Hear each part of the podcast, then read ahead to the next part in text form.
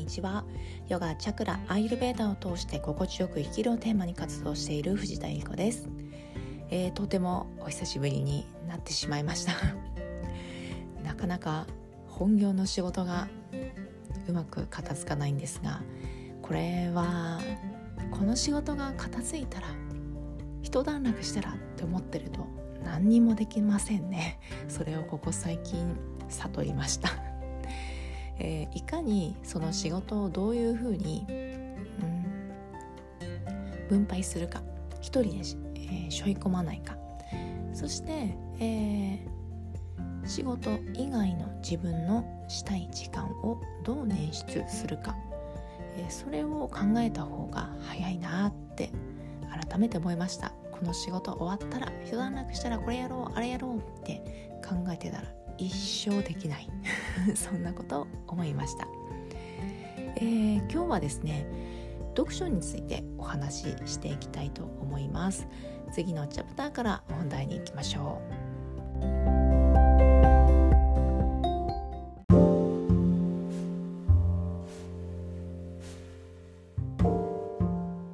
今日は読書が120%活用される4つのポイント。ということでお話をしていきたいと思います、えー、私はですね今年は読書するぞと思って意気込んで、えー、読書をしています。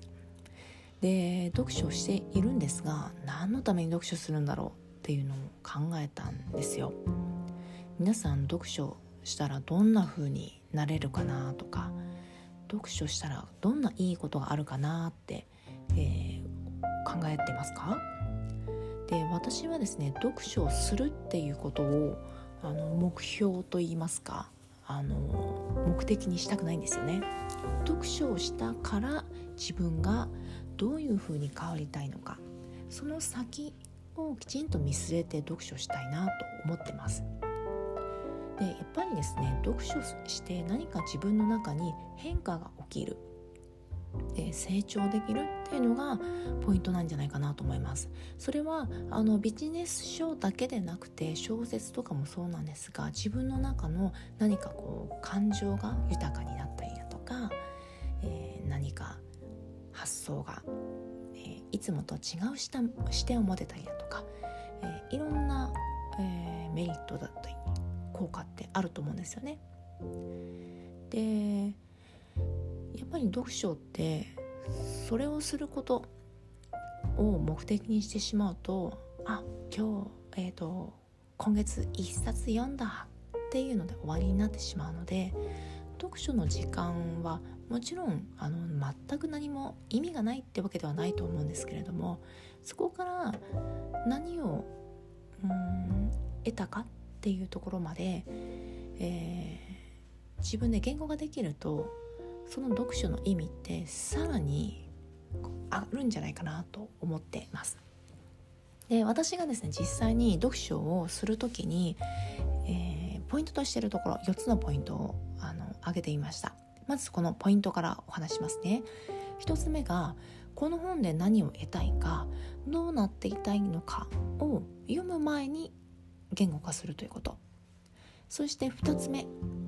気づいたことを3つ書き出します。これは3つまでで限定します。そして3つ目。読んだ後にすることを3つ書き出します。そして4つ目。実行した後にどうなったかを書き出す。この4つです。少し詳しくお話しますね。1つ目はえー、ポイントが読む前にというのがポイントなんですがこの本で何を得たいかどうなって自分が読み終わった時にどうなっていたいかを言葉にするっていうことを最初にすると自分がなぜこの本を読むのかというのが、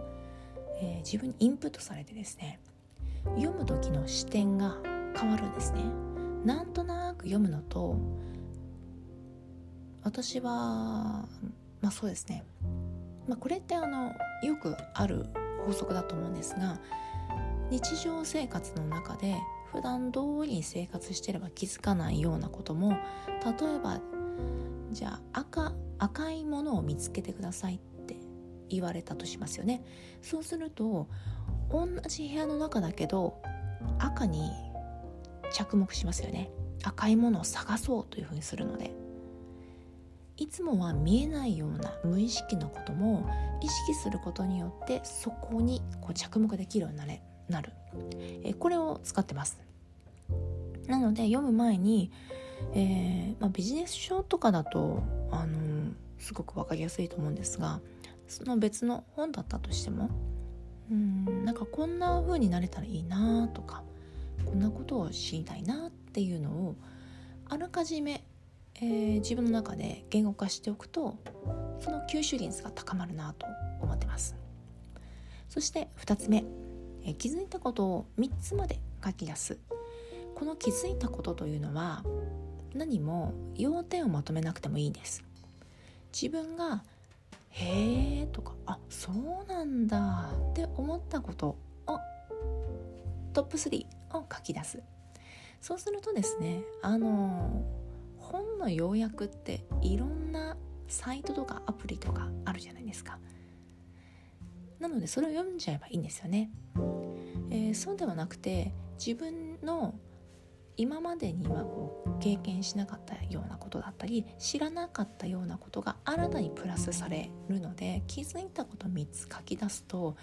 あこの本からこんなことを得たなっていうのがこう見える化できますので自分があくまでも自分がへえと思ったことを3つ最大3つまで書き出すとあのこの本から得たことが自分でもこう把握しやすいです。そして、えー、最後ですね読み合った後にすることを3つ書き出します。まあ、 To Do リストみたいな感じですね。まあ、読んだら読んだままっていうのももちろんあものによってあるかもしれないんですけどでも小説だったりも何かしら感化されますよね。あーなんかこれいいなと思ったらあ次そのいいなっていう余韻を残しながらじゃあ次何しようっていうのをこれは最大3つまでですね。たくさんあってもできないので、えー、3つまで書き出す。そうするとその本を読んでやはりこのアウトプットにつながるんですよね。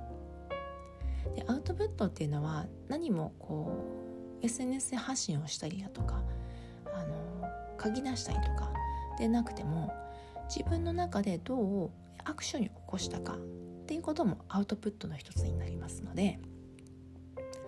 えー、何をするかというのも書き出すとよりこの本を読んだ意味が出てきます、えー、そしてですねやはりあの何事も振り返りってすごく大事ですよね。じゃ実際にその3つやってみて自分はどうだったのかっていうのを書き出します。やってあいまいちだったなもう全然ありだと思います。でやって感じたこと、まあ、それえー、それを踏まえてまた次にやることを書き出してもいいですよね。やったみやってみた感じ、えー、自分はどう変化したのか。というのを書き出すとこの読書がですね、えー、一冊の本からインプットだけにとどまらずアウトプットさらにその振り返りをしてまたアウトプットする。っていう風にアウトプットが、えー、の量がこう増えていくというようになります。まあ、インプット3割？あれ？4割だったかな？インプット3割アウトプット7割が一番この読書した後の活用される、えー、いい比率なんていうふうに言われますがやはりアウトプットすごく大事だなと思ったので、えー、今日は読書についてお話をしてみました。私は本当に簡単なメモ程度なんですがこの、えー、4つのポイントを行うことによってなんとなく読んでた本がとても意味のある本になりました。逆に、えー、と読んでいく中であのあなんか違うなと思ったらスパッとその本は読むのをやめるっていう結論にもなりました。それはあらかじめ自分がこの本を読んで得たいものは何かっていうのがあるのでそれとミスマッチだったらやめるっていう選択もできますよね。そうするとあの読書が有意義なものになりますので是非皆さんもですね読んだ、えー、本の数ではなくてその本を読んでどうなったかそこにえ着目できるようにするとより豊かな人生になるのではないかなと思います。はい最後まで聞いてくれてありがとうございました。今日皆さんの心が柔らかく穏やかでいられますように。ラデラで